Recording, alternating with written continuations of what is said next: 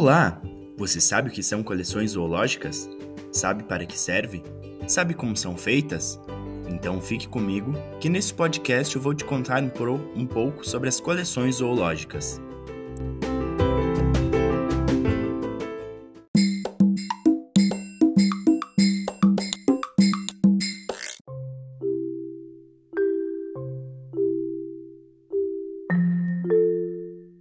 Olá, meu nome é Ellington e eu sou estudante do curso de Ciências Biológicas do IFRS Campo Sertão.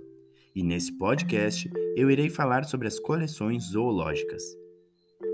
No decorrer do início do século XIX, o conhecimento acerca da biodiversidade planetária expandiu-se significativamente, graças à intensificação do comércio marítimo e das rotas de navegação entre o Novo e o Velho Mundo. O Brasil ganhou sua primeira coleção científica graças à iniciativa do imperador Dom João VI, que fundou em 1818 a Casa dos Pássaros, instituição que deu origem ao Museu Nacional do Rio de Janeiro. Posteriormente, em 1866 e 1886, foram criadas as coleções científicas do Museu Paranaense Emílio Goeldi, e do Museu de Zoologia da Universidade de São Paulo, respectivamente. Hoje, essas três instituições abrigam o maior acervo da nossa biodiversidade biológica.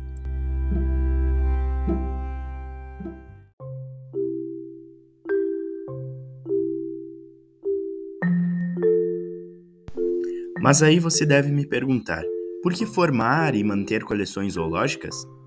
A importância das coleções científicas, mantidas especialmente dos museus de história natural, é inegável.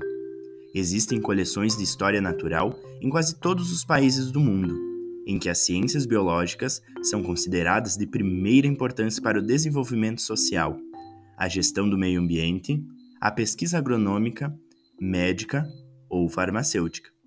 As coleções zoológicas brasileiras constituem um acervo inesgotável de informações, essenciais, que deverá, no futuro, propiciar descobertas importantes, ainda fora do alcance tecnológico desta geração.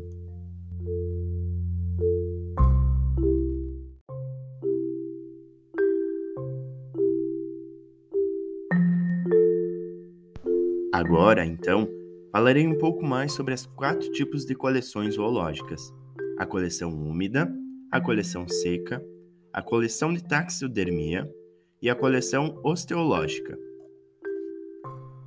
A coleção úmida, de maneira geral, aplica-se aos animais sujeitos a fácil decomposição. É ainda usada nos casos em que a preservação a seco é indesejável, por causa da contração corporal, por tornar o corpo ou apêndices, as antenas, as pernas, os cercos, os filamentos caudais, etc., quebradiços. O material é conservado em meio líquido, sendo mais comum o álcool 70%. Preserva-se neste meio vertebrados menores, como morcegos, répteis, anfíbios e peixes. E a maior e a grande maioria dos invertebrados, em animais muito pequenos, a imersão no álcool 70 garantirá a preservação, mas em outros vertebrados é necessária a injeção de fixadores antes da imersão. O mais utilizado é o formol 10%.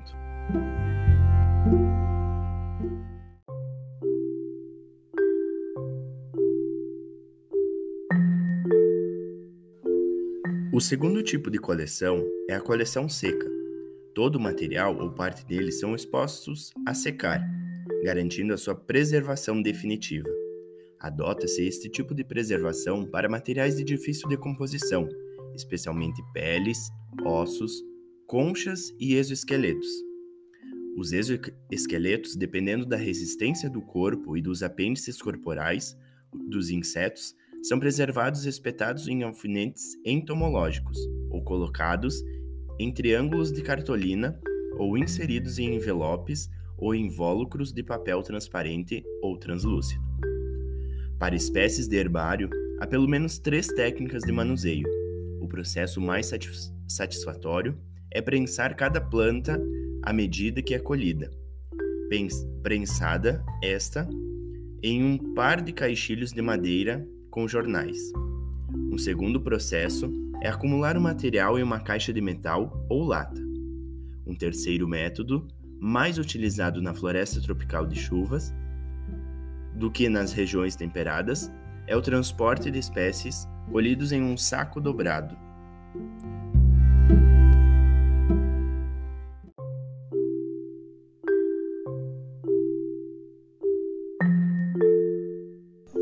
As coleções de taxidermia consistem no preparo de peles e carcaças de animais para exposição ou estudo.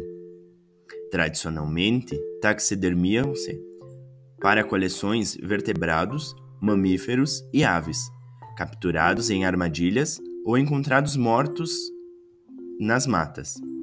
Os animais serão completamente limpos, removido seu sangue, retirados seus órgãos e preenchido seu corpo com estopa ou algodão, modelando o animal para que fique o mais próximo possível do real.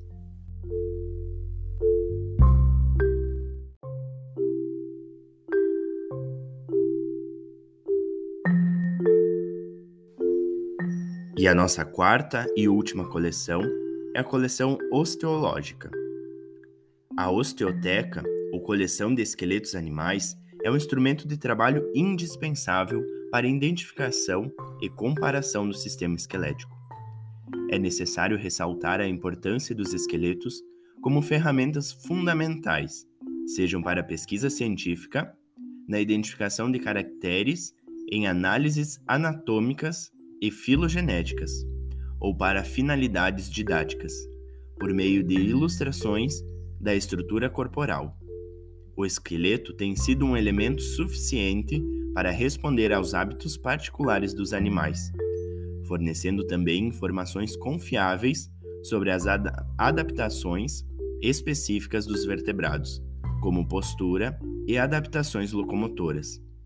Os ossos homólogos e as tendências evolutivas são facilmente demonstrados nos esqueletos, caracterizados os sucessivos táxons superiores.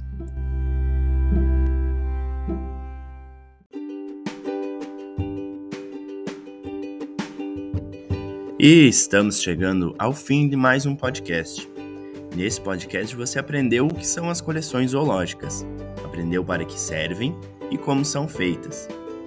Então, relembrando, as coleções úmidas são feitas geralmente com animais, né, que podem ser quebradiços, e esses animais são preservados no álcool ou no formol. As coleções secas, geralmente feitas com plantas, secam-se e formam-se as coleções secas. As coleções taxodérmicas são feitas com animais empalhados, que são retirados seus órgãos e conservados animais com seu tamanho original. E as coleções osteológicas são feitas com os ossos dos animais. Muito obrigado por ouvir esse podcast e até a próxima!